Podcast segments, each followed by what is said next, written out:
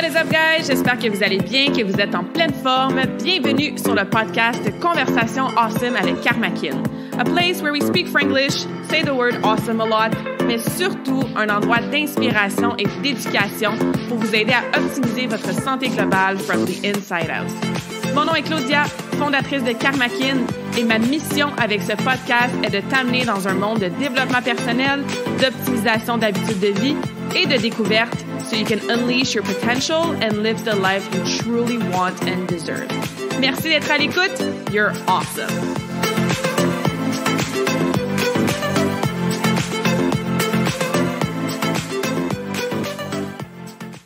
What is up, awesome people? Welcome to the show. Bienvenue si c'est ta première fois sur le podcast et re-bienvenue si t'es à chaque semaine. Aujourd'hui, j'ai une invitée absolument incroyable et awesome et inspirante à vous présenter que je connais pas depuis très très longtemps, mais ça a été un, un coup de foudre professionnel, sportive, euh, d'amitié dès la première fois qu'on s'est jasé. Je reçois Emily Riley qui est une joueuse de curling de haut niveau et qui a aussi étudié en psychologie du sport et en performance mentale. Donc, elle travaille avec des athlètes. Elle est en lancement de compagnie et elle fait beaucoup de workshops pour aider les jeunes athlètes, les clubs sportifs et tout ça à être solide mentalement, à pouvoir se fixer des objectifs qui ont de l'allure, qui ont un strong why derrière, à nous aider hein, avec notre gestion de stress avant une compétition, une performance. Et même si tu n'es pas athlète ou que tu fais pas un sport spécifique, tu vas adorer la conversation d'aujourd'hui parce qu'il y a tellement de liens qu'on peut faire avec nos rôles en tant que professionnels, entrepreneurs, euh, maman, conjointe, sœur, amie, tous les objectifs, les rôles, les identités qu'on se met dans notre quotidien, les sources de stress aussi qu'on vit avant des conversations importantes ou des événements ou des réunions ou peu importe, ben Émilie nous donne une panoplie de ressources, de trucs, de changements de mindset, comme je les aime dans la conversation, pour nous aider à naviguer tout ça. Donc, the conversation is in English. Émilie est bilingue comme moi. Donc, if you have any questions, vous avez des questions, vous voulez travailler avec elle par la suite, n'hésitez pas à la contacter, que ce soit en français ou en anglais. J'ai laissé ses coordonnées dans la description du podcast. Mais sinon, prépare-toi des notes, un cahier, un crayon. Take some notes today, ladies. It's an amazing conversation et je vous souhaite évidemment une bonne écoute et une bonne découverte d'Émilie. All right. So, welcome, Emily, to this awesome conversation. Thank you. Thanks for having me, Claudia. Yeah, I'm excited to chat today. So, we have a lot of things in common. We both come from an athlete's background, um, super interested about sports psychology, working with athletes. So, I'm excited to pick your brain and learn more about your story, which I find super inspiring. So, yeah, thank you for being here again. Thank you. Thank you. I'm excited. Yeah, I think we have to give a shout out to Mary Liz because I'm sure she's going to be listening to this, and she's the one who um, who introduced us.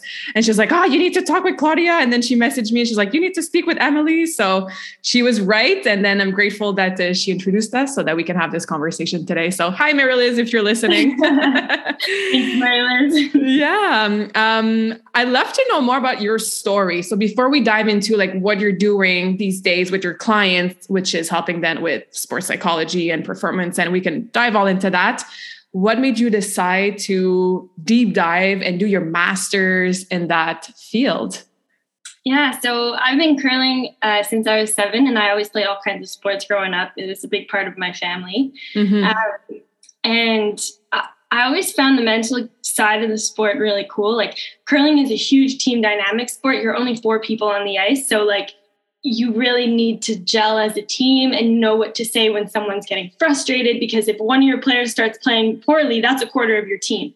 Right. So i was always very interested in you know how can i get more out of my teammates or what what's the right thing to say in the right moment? And i thought i had like a sort of knack for that. Like i felt like that was something i was good at. Mm-hmm. um, but then on the other side of things when things got a little bit stressful for me like when whenever there was a pressure game uh, where we needed to perform things started to go south for me that's when i was in my head i would overthink everything and i wouldn't be able to play to the level that i knew i was capable of hmm. So our team uh, started working with a mental performance consultant uh, probably when I was like 18. Okay. Um, and we, you know, we just did a few sessions here and there. I thought it was really interesting. He was a really cool guy who works with all kinds of Olympians. So uh, I was pretty inspired by what he was doing. And then we went to the Canadian Juniors uh, for the second time in 2018. And here we were in Quebec. We were the home team. It was in Shawinigan. We had a full crowd in the arena, which we're not used to at this age. Mm-hmm. We're super young, and we make it to the semifinals. And so we've played 10 games already. We're tired. Yeah. We've had pressure on us all week to perform. And now we're in our hometown, uh, in our home province, with a full crowd of people that friends and family that are there to watch us. And they decide to make it on TSN. So here we are, these young kids, like no pressure, played ever in our life, and we show up and there's TSN cameras everywhere. They're fitting us with these little mics to put on our jerseys that you have to tuck into your pants, and there's this long wire that's all over you, and you're just so aware that it's there, you know.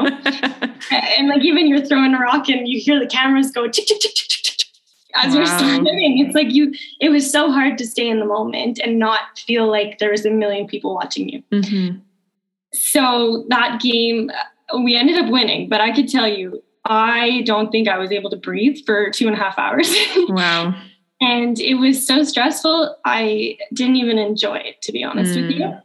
I enjoyed winning, but I didn't really enjoy the game.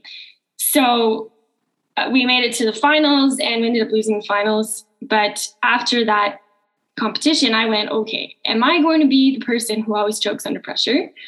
Or am I going to find a way to get through this? So that's when I spoke with our mental performance consultant, and he started giving me some tricks and, and, and working on sort of the thoughts I was having during that game. And we found a way through it. And so I I thought this was really interesting mm-hmm. and decided to go do my master's in sports psychology because I was like, this is this is awesome. Like if you can help athletes um, enjoy their experience more because they're not weighed down by their own pressures and expectations and things going on in their heads. And, and you can give them the freedom to actually enjoy their experiences. Like that's how people stay in sport and mm-hmm. how you live a more fulfilling life if you can get out of your own head. So yeah so that's what led me to this field. That was a long-winded story but yeah yeah, I love it. And I can relate on so many levels. Um, I was the same. I was the same. I was performing in practice. I was landing like high level jumps, doing my solos. I loved doing the shows, you know, in front of a big crowd because there was no pressure. But then I would get to competitions and I would pop my jumps, meaning like I wouldn't even try them. I would just open in the air, or I would fall on like the jumps that I easily land in practice. And then I would get so mad at myself, so frustrated, discouraged, and just wanted to step on the ice and do it again because I knew in my heart that I could do so much better than that. But I would always choke under pressure.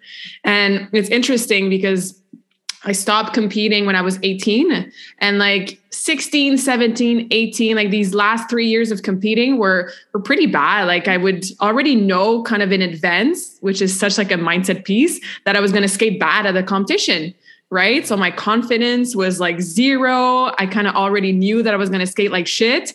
And then, well, guess what would happen? I would skate like shit and then just repeat the cycle. So I stopped competing. I stopped skating actually. Like I went to university and I was just over it and all good. I kept coaching.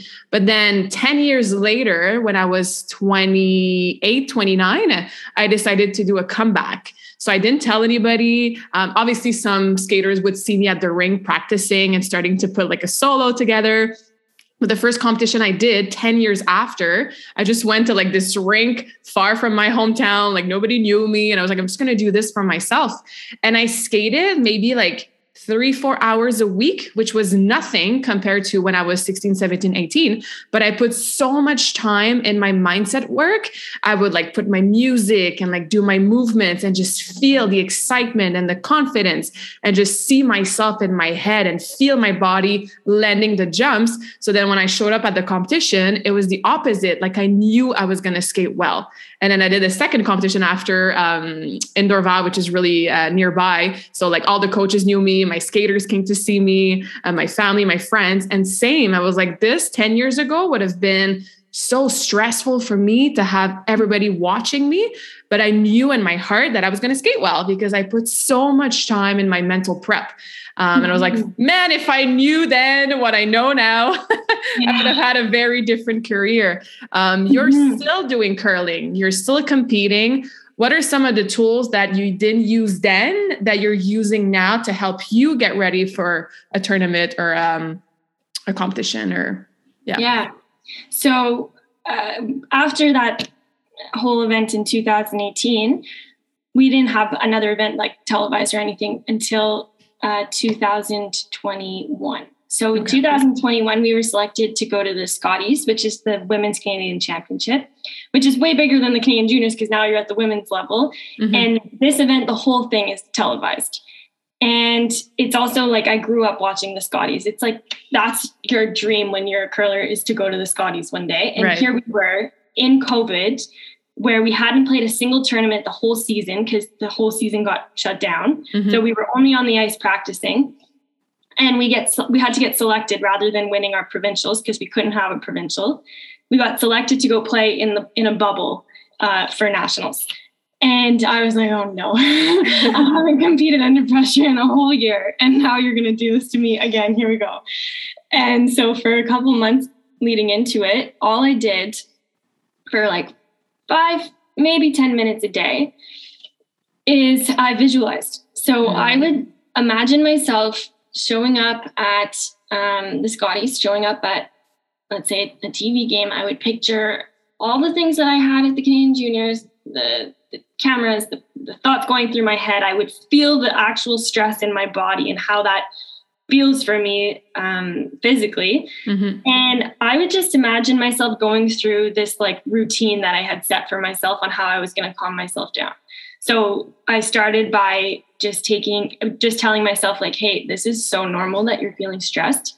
Like, even the best athletes in the world at the Olympics, if you think that they're not stressed in those big games, like you're crazy. They're all stressed. For sure, mm-hmm. they're feeling something, but they're reframing it as excitement yes. or they're reframing it as this is okay, this is normal, and this is going to help me perform. Mm, so I love that.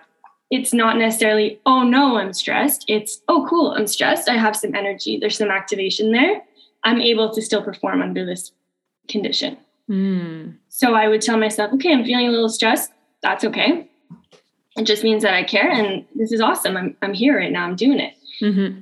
Then I would uh, I would go through some breathing. So I would do a breathing technique, four seconds in, six seconds out, a few times. And I would actually practice it while I was visualizing. Mm-hmm. And then I would just say, Oh, this, is so cool. You're at the Scotties. Like, this is awesome. Like, how cool is this? Like, just enjoy this moment right here. Be right here.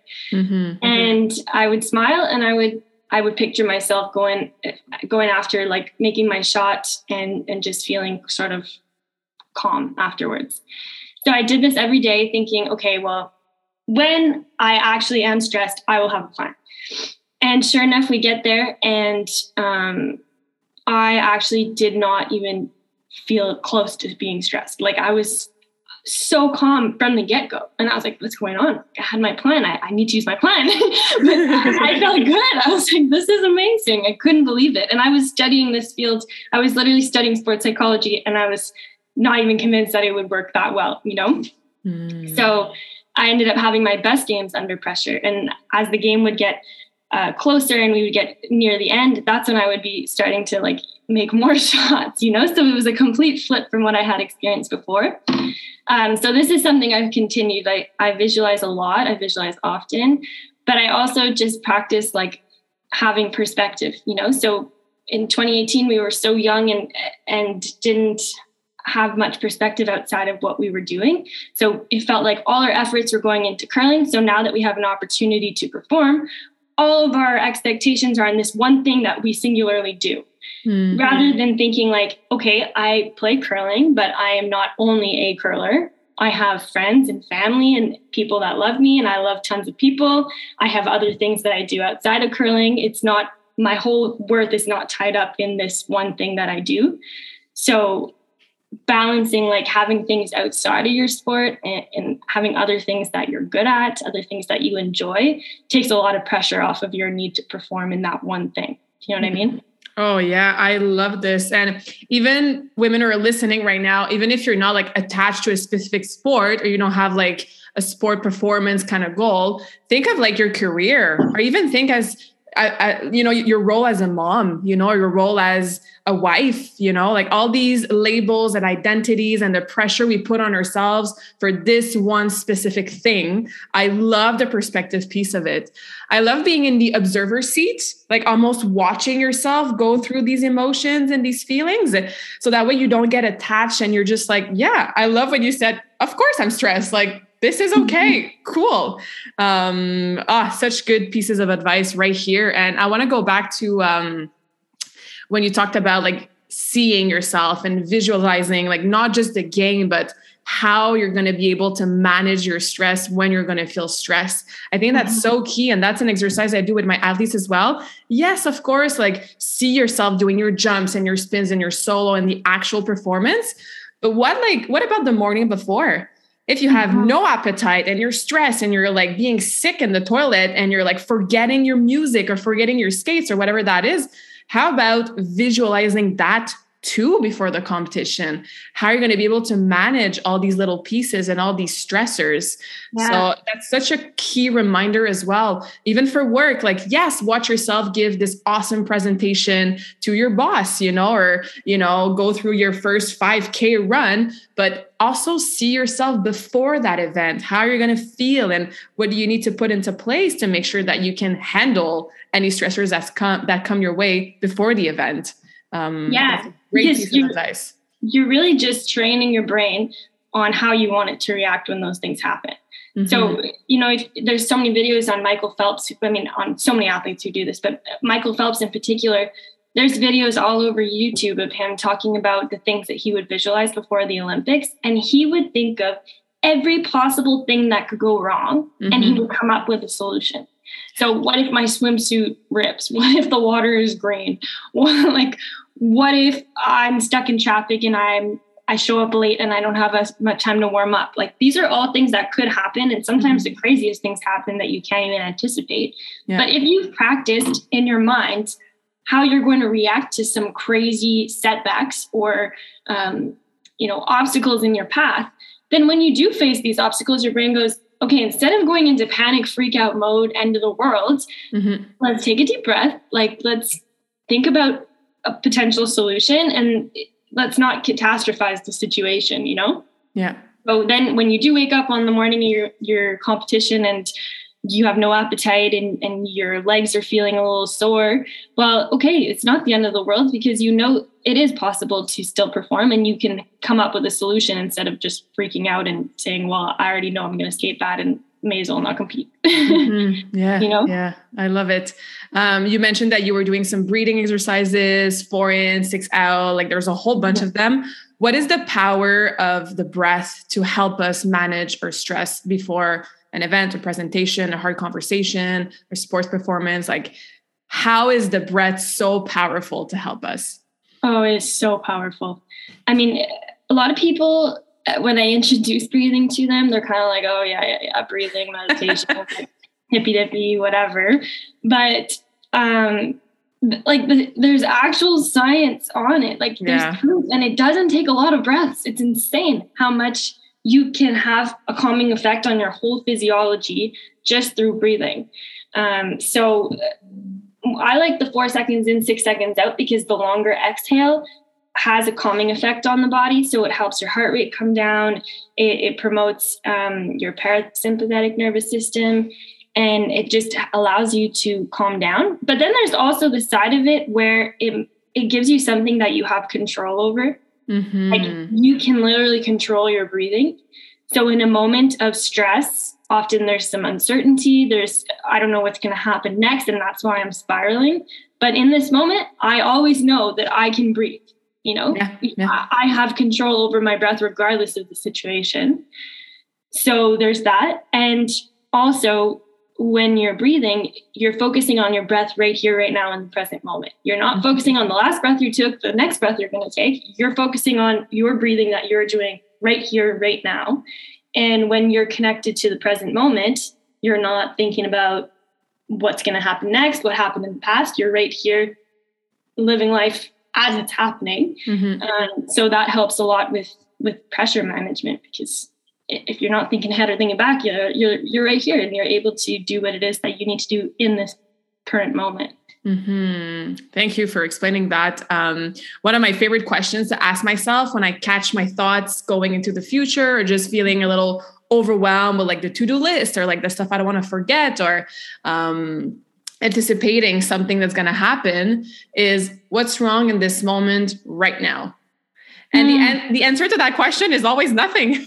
Because usually when I'm stressed or when I think about something in the future or like I reminisce about something in the past, like I'm doing that in my home or while I'm working out or like I'm on a walk or I'm just like outside. So in this specific moment, nothing is wrong. Like I'm safe. I got everything I need. Um, mm-hmm. I can enjoy the sun or my workout or just like chilling at home. Like in this present moment, nothing is is wrong, right? So right. that's a question that I tell my clients too to ask themselves. Like, okay, like stop the thoughts. You know, like just be mm-hmm. aware be on the in the observer seat, but then ask yourself what's wrong in this moment right now, right here.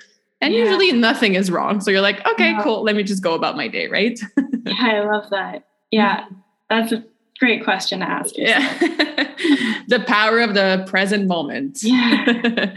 um, yeah. What's something that you're still struggling with in terms of your personal goals with curling or like stress? Or, uh, I mean, you've come a long way from 2018 managing that stress before a big event, but what's something that you're still working on with your own mental prep or mental performance? Yeah, it's a never ending. Uh, of course, it's a journey. progress, yeah. And, funny enough, being someone who works in this field now, there's this pressure of like, oh, I should know how to mm-hmm. react right now. I should know how to manage this situation. Like, because I studied it and I know what to tell other people, I should be fully in control of my mental abilities. And it's like, I can tell you that I'm not.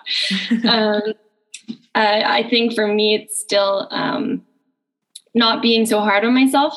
Mm. Like I put a lot of pressure on myself still, and I know curling's not the end all be all, and there's more things to my life. But when you're working really hard at something and you know you're capable of doing it, yeah. and you have, and you miss a shot that you know you can make, and and you feel this feeling of uh, I could have done that, and mm. I'm letting down my teammates. Uh, that one I struggle with a lot because I just want to do my part and not be the one that's pulling other people uh, away from what they're doing. You know.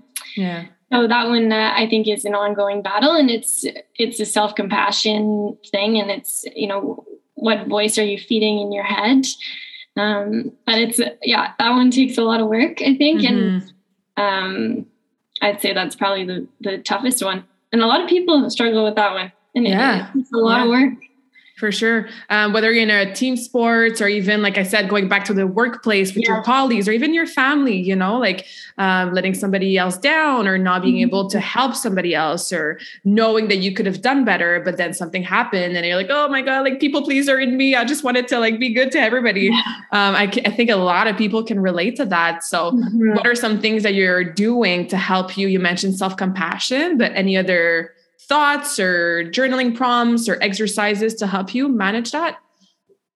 I think I think there's a few things like just on the self-compassion piece it's um you know it's often like the question of you know what would a friend say to me right now? Or mm. would i be talking to my friend the way i'm speaking to myself right now? And the, the answer is absolutely no. Uh, if i spoke to other people the way i spoke to myself i'd have no friends. Yes. So, so key that one is i think it's just the mindfulness piece of you know let's say you're in a game or in a life situation where you didn't do what you you know you could you know you could have done better. And you're there thinking like oh uh, instead of saying to yourself like the spiral of oh my god i missed that shot. Oh my god i'm a terrible curler. Oh i'm a terrible friend or teammate. I'm a terrible human. Like it, it takes this long yeah. spiral that it doesn't need to take. So it's catching yourself and you say like oh i missed that shot. Okay well i tried hard on it like i i, prepared for it i'll try again like mm-hmm. I'll, I'll, do it again but it just i just missed one i just missed a shot like i'm not a shitty person yeah, yeah. You know, so stopping that sort of extrapolation when you can and just being aware of it, first noticing it and just saying, like, okay, cool. I'm I'm allowed to make mistakes. I'm human. Mm-hmm. And it's okay. Other people make mistakes too. Like there's nobody on this sheet of ice right now that's not gonna miss a shot this game. So why am I beating myself up for this one shot? It's not helping me in any way. Mm-hmm. Um so that's a big one, I think. It's just like having the self-compassion and there was another one I was going to say, but I'm blanking on it. It'll come back. yeah. but uh, I love that because I ask my clients the same thing. You know, um, I work a lot with women, obviously, like weight loss, getting back yeah. into shape, but just feeling better in their bodies, nutrition, training.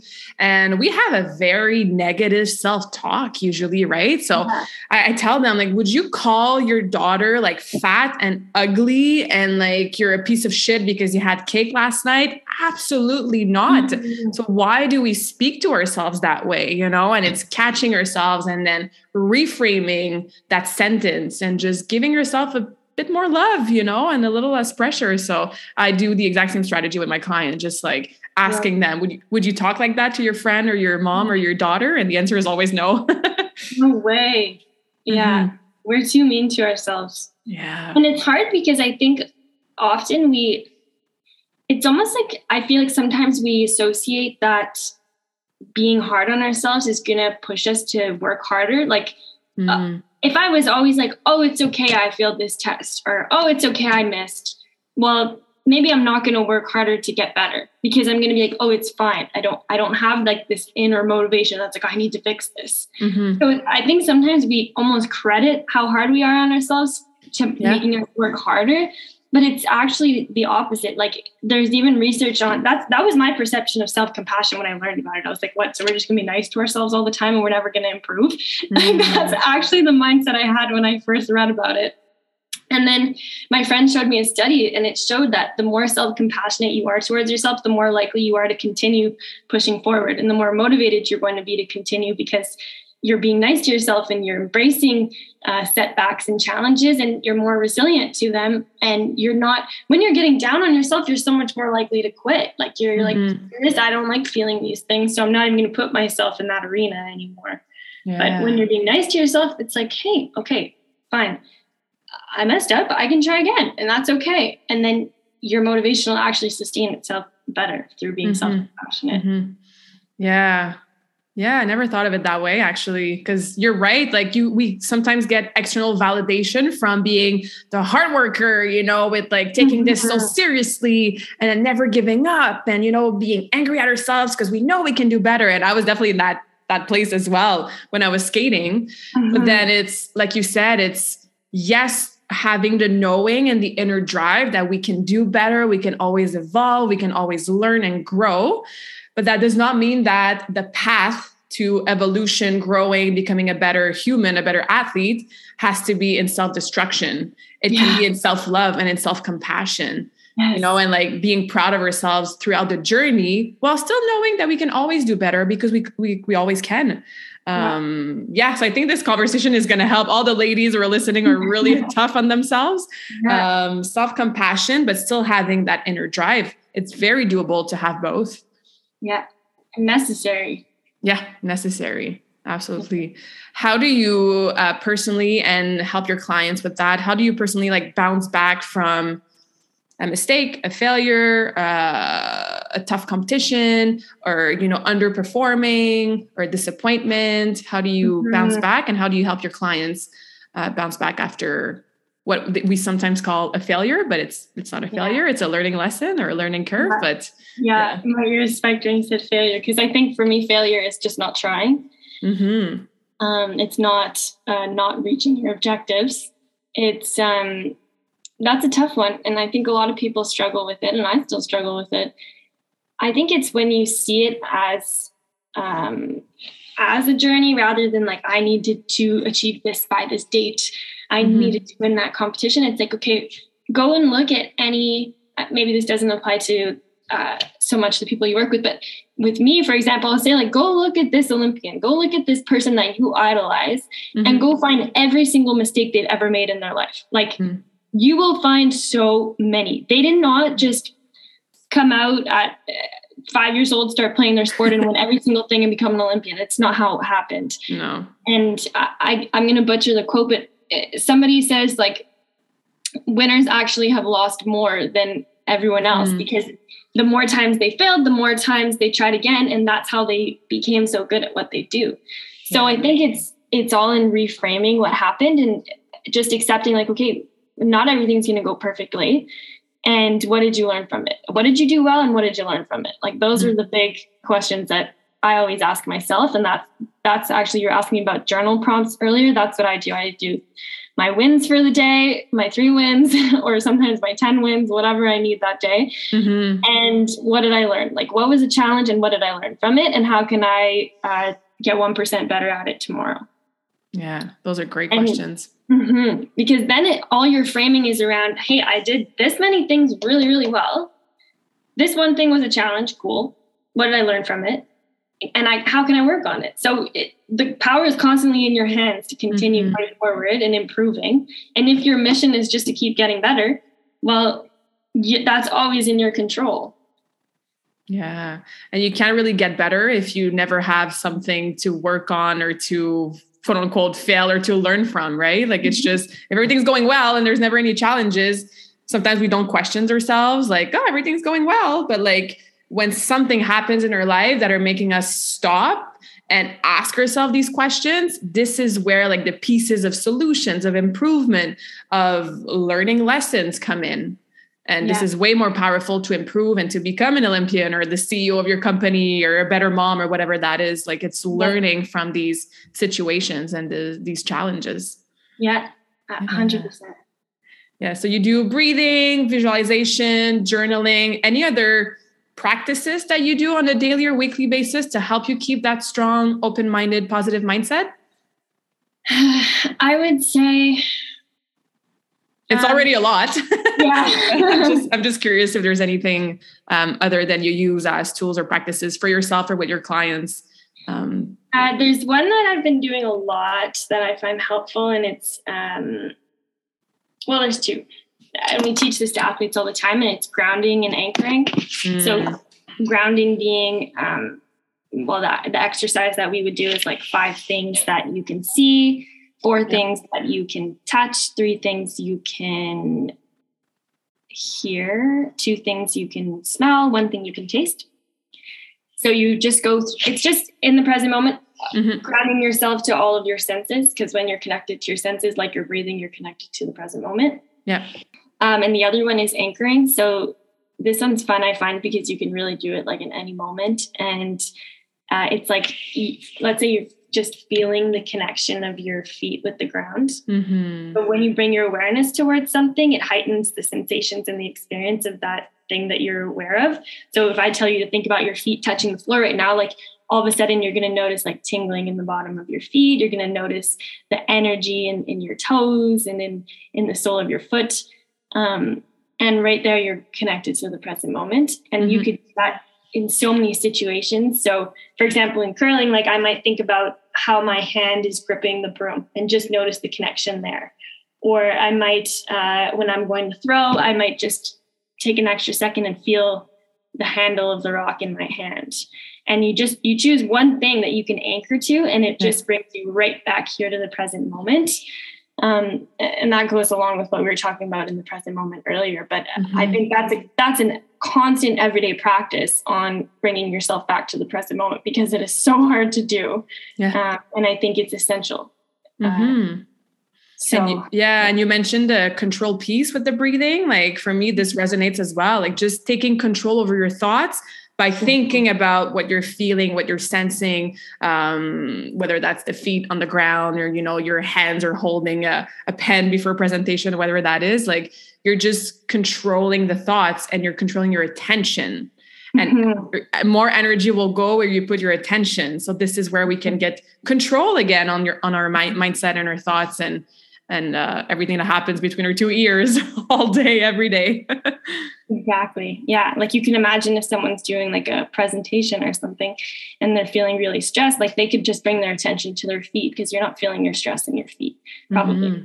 So yeah. all of a sudden your feet feel more grounded and solid and strong on the ground. You're feeling like, oh, okay, I'm powerful. Like I, I have this strong connection with the ground rather than thinking of like, oh my God, my chest is going to explode and my hands are shaky. And yeah. bringing your focus somewhere that doesn't scream stress to you mm-hmm. and it brings you back to the present moment. Yeah, being in touch with your body, like your physical body, it's so related to our mental body, our emotional body. Mm-hmm. And this is why I love obviously training and and coaching on like physical activity and whether that's a workout in the gym or like 10 minutes stretching or just being mindful of like how your body feels and bring your attention to these body parts that we never think about, we never even notice right? But then we're always like, oh, my chest is tight, my gut feels weird, my shoulders are like super high close to my ears because I'm stressed. But there's all these other parts of yourself that are working for you and with you. And if we can just get in tune and in touch with that, like you said, when we do the grounding, the anchoring,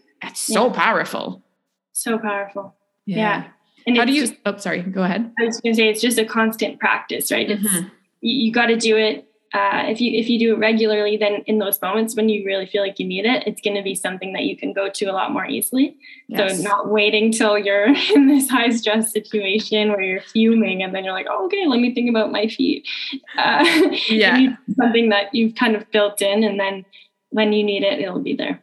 Mm-hmm. It becomes automatic, just like any other habits. Um, I used to always tell my uh, my skaters like cool that you see your solo in your head when you go to bed the night before the competition, but this one time is better than nothing.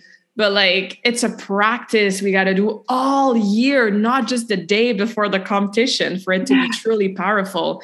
And this is what I coach on the power of habits, like all these little practices day after day or week after week, the consistency will bring the results, the benefits, and then the, like I said, the reflex to go right away to the breathing or the anchoring or the grounding. Because, like you said, it's not in a moment of stress. You're like, oh, let me see what I could do right now to help me. You're just not in the mental space to even think about strategies, right? So it has to become automatic. Absolutely. Yeah. yeah. How do you feel about uh, power poses?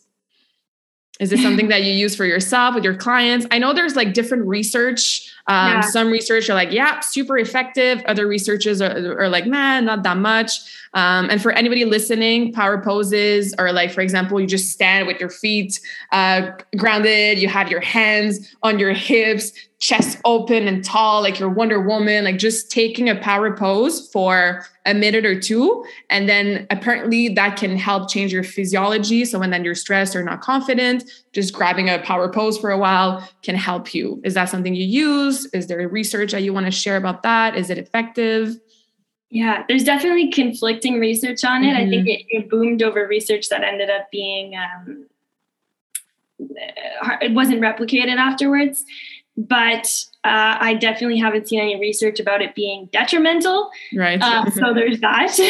like it can't hurt you. Uh, just from like a common sense perspective, like we know what confidence looks like and what it feels like, and mm-hmm. when you observe it in other people, you're like, well, that person was does not look confident at all. And that person is like, they're holding their ground. But like when we take up space and we sit up tall and we're open to the world, like there's no way that that doesn't affect you. You mm-hmm. know, if even if it's just in what you're giving off, people are going to uh, receive you in a different way. Yeah. So if you're even just kind of faking the confidence by having this like powerful posture, while someone may speak to you more in a different way where they're uh, putting confidence into you. Does that make sense? Absolutely, like, for sure.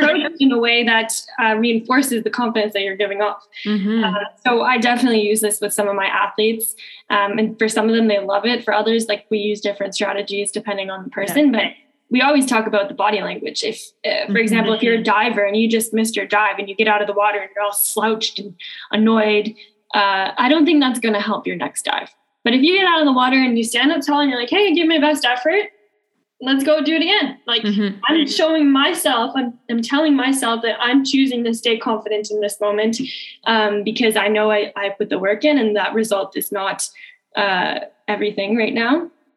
Then it, it helps a lot of athletes for sure. Yeah, I agree. I mean, like you said, there might be more research needed, but it can yeah. hurt. So try it for yourself, whether that's putting a smile on your face or just yeah. pushing your shoulders back or just standing a little taller.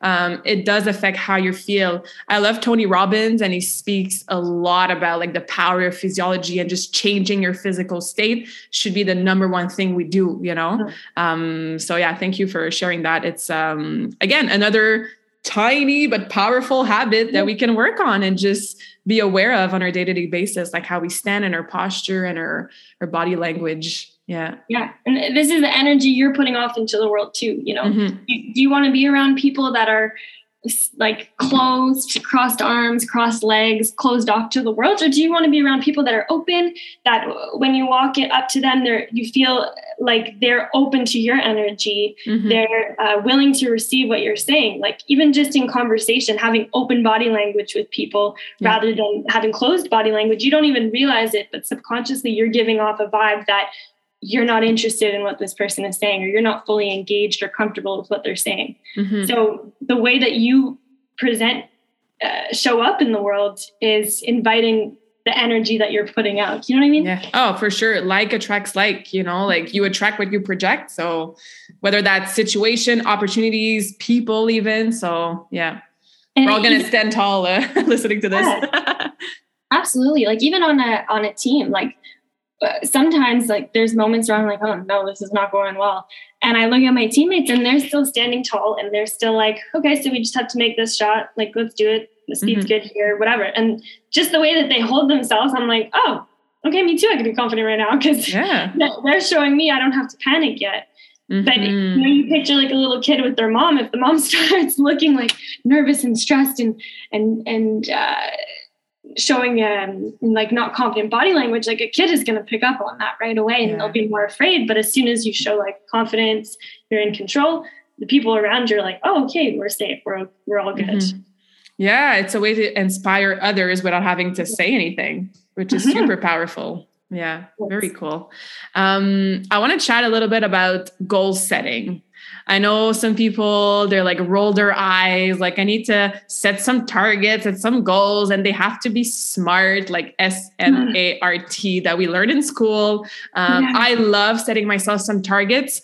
I think that um, I've learned a lot to not be too attached to how I was going to reach that goal. Uh, that's something that I personally worked on. So being able to change your game plan to yeah. still get to that goal, but in the process, if something is not serving you, or in my case, like I would have injuries, but I was like, no, like this is the game plan, and I still need to do that specific workout. So I have learned to yeah, just allow myself to navigate the game plan, but keeping yeah. these uh, specific goals in mind. Um, but yeah, I would be curious to see what's your relationship with fixing some, uh, setting some goals and targets, and is that mm-hmm. something that you think that's important for your clients or for people in general? Yeah, uh, I think the SMART goals. Uh, I think most people are familiar with SMART goals. Uh, we learned the same thing in sports psychology.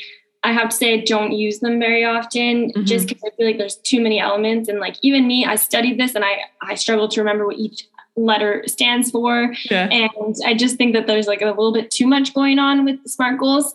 That's just my opinion. But there are components of it, like having it be specific mm-hmm. uh, and time bound and measurable. Like often yes. we'll just say like, "Oh, I want to get healthier." what does that mean? okay. if you eat a salad for lunch, are you healthier? I don't know. Like what? That's so vague. But yeah, if you give yourself more targeted objectives, you know what you're working towards, and you give yourself a time frame. Well, now you know. Okay, this isn't something I'm trying to do in five years, and we'll see if it ever happens. It's like I'm working towards this for this period of time. Mm-hmm. So I do like those elements of it. Um, and another component of smart is making it realistic that yes. one is huge. I mean, I'm sure you get this all the time. With oh clients. yeah, I want to lose 20 pounds in three days. You're like, I want to, I want to squat two plates in like a week, and I've never been to the gym before. And like, I'm exaggerating, but definitely, no, but yeah. You're exaggerating, but you're like almost not because like so many people that say stuff like this, and you want to support them, like they're ambitious and, and mm-hmm. they're feeling motivated, but that motivation is going to drop so fast the minute Amen. how hard that is to reach. And so if you set yourself a goal that you know you can achieve and you give yourself like a short time frame, like let's say in in two weeks or whatever, maybe it's just a goal on how many times you want to exercise in the next two weeks, mm-hmm. and you make it realistic. So not saying I want to go to the gym every single day for the next two weeks and I haven't gone to the gym in five years. Yeah. You're saying, hey, I'd like to go twice this week and next week. Well, you know you can hit two times based on whatever yours, what's realistic for you and if you go more than that, now you're even fueling your motivation more because you're surpassing your goal. Mm-hmm. So picking like a, a minimum uh, goal, I think that's how they call it, like something that you know that you can absolutely reach, yeah. and just doing that part, and then anything more is going to make you even more motivated. Mm-hmm. So I think uh, that just that piece helps a lot of people because if you're ambitious, sometimes you just overreach and it ends up being demotivating, anyways. Mm-hmm. So that's a big piece. And I love what you said about uh, being adaptable on the how. Yeah. I find a lot of people, they'll, they'll say like, oh, I'd like to do this. And then as soon as they start thinking about how they're going to do it, they're like, oh, forget it. Like it's not possible. But if you actually allow yourself to choose a goal, like maybe something more long term, say, this is my ultimate goal, something that I really want to do. And then you say whatever it's going to take, like you figure out the how after. Mm-hmm. I find that so powerful because I think we talk ourselves out of goals sometimes when we start thinking about how how is it going to be possible. Yeah. When if you actually set the goal, you'll find a way to make it happen mm-hmm. if the motivation is high enough. Yeah, and if you have, yeah, I was going to say if you have a strong why behind that goal. Yeah, yeah, the sure. why huge. The why is huge. I use that the with my clients. I'm sure you do too. Uh, I have a whole episode on that uh, on the podcast uh, for for the the why um, to help nourish that and fuel that motivation that, like you said, never lasts. That's the first thing I coach my clients. Your motivation will never be there 24 7 no. even for me and even for you i'm sure there's some practices that you're probably not motivated to go do because you're tired or you have a lot to deal with. So when you have a strong why when you have a goal that is important to you um, that helps fuels the motivation on top of everything else we mentioned today. Yeah, yeah. because uh, that this- motivation really comes from emotion. Like I, I always say to my clients like imagine you're you're doing a plank and you tell me the longest plank you've ever done is two minutes but I tell you, like the person you love the most in the entire world, their life is on the line, and mm-hmm. you have to plank for another 30 seconds to save their life. Will you be able to do it? And the answer is always yes. For sure. Because if the motivation is deep enough and, and powerful enough, connected to enough emotion, it, you can do so much more than you think you can. Mm-hmm. But the emotion has to be there. So if your why is strong, then your injecting all this emotion into what it is that you want to do and that's where you can keep the motivation going mm-hmm. like you said we're so much more capable of what we oh think gosh. we can do and another phrase that i love is you don't know what you don't know Mm-hmm. Right. So when we think about how am I going to do this? How am I going to be able to achieve this goal? We're very limited in our human brain to use past experiences or people around us to dictate if we think we're going to be able to do it or not. But if we're if we stick to that, the how just becomes very limited. And this is when you said like we talk ourselves out of this goal because we're like, well, the way that I know that I think I should be doing this, it's never going to work. But again, you don't know what you don't know. So if you remove the attachment to the specific game plan, you're like, oh my God, there's like a whole other world of possibilities and other ways and other and new how to, you know, to get to that goal. And this is where we have to give ourselves the permission, the flexibility, the open mindedness to to ask for help, do some research, look at people who have done it before. Like, what did they do? And then you learn, like, oh, there's different hows. I just didn't know about them. So this is why I thought I could never be able to do them, but actually I can. So it's cool to crack that open and just be aware of that. Yes, I love that. Mm-hmm. Yeah. Oh, this has been amazing. Um, what are you up to? Like, who do you help right now? How can we learn more about your services? If uh, anybody's listening here wants to, you know, be in touch or learn about what you're doing and maybe work with mm-hmm. you.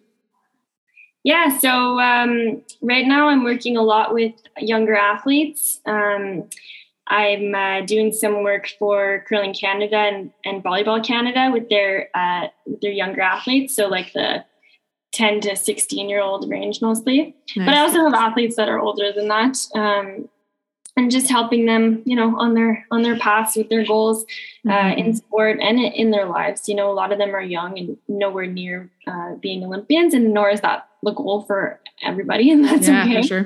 Mm-hmm. Um, but having just positive experiences in sport and, and growing through sport uh, is my sort of mission with what I do. So, um, yeah. So if people uh, want to learn more, I have a website. It's emilyriley.ca. And uh, my email is emilyriley.mpc, so MPC like mental performance consultant, at gmail.com. Um, Perfect. Yeah. Awesome. I'll put that in the show notes. So if anybody listening want to ask some questions or maybe have their yeah, kids work perfect. with you or uh, even like host a workshop in their in their clubs or anything like that, um, yeah, you have a lot of knowledge and wisdom and experience to share, as we heard in the last uh, 45 minutes ish. So thank you for that.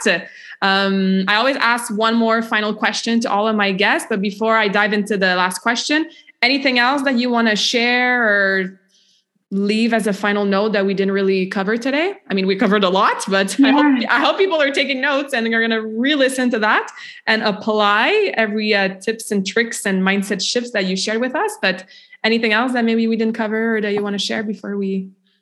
I think if I had one more thing that I would say, it would be, you know, I, as someone who works with athletes, like I see this all the time, and I'm sure it applies to all your clients too. Is we we set these goals and and we work really really hard towards them, but I just urge everyone to actually consider like, is there a way you could actually enjoy what it is that you're working on? You know, mm. we often get stuck in this rut of I have to do this or I should be doing this. I need to do this. Yeah. But what if you said to yourself, I want to do this and I get to do this? Mm-hmm. And it's hard to say, uh, maybe you hate exercising and you're going, uh, there's no chance I'm going to say, I want to exercise today. But you could say to yourself, I want to exercise because I know I'm going to feel better after. Mm-hmm. I want to exercise because it's going to help me be healthier or, um, be a better version of myself for the people around me.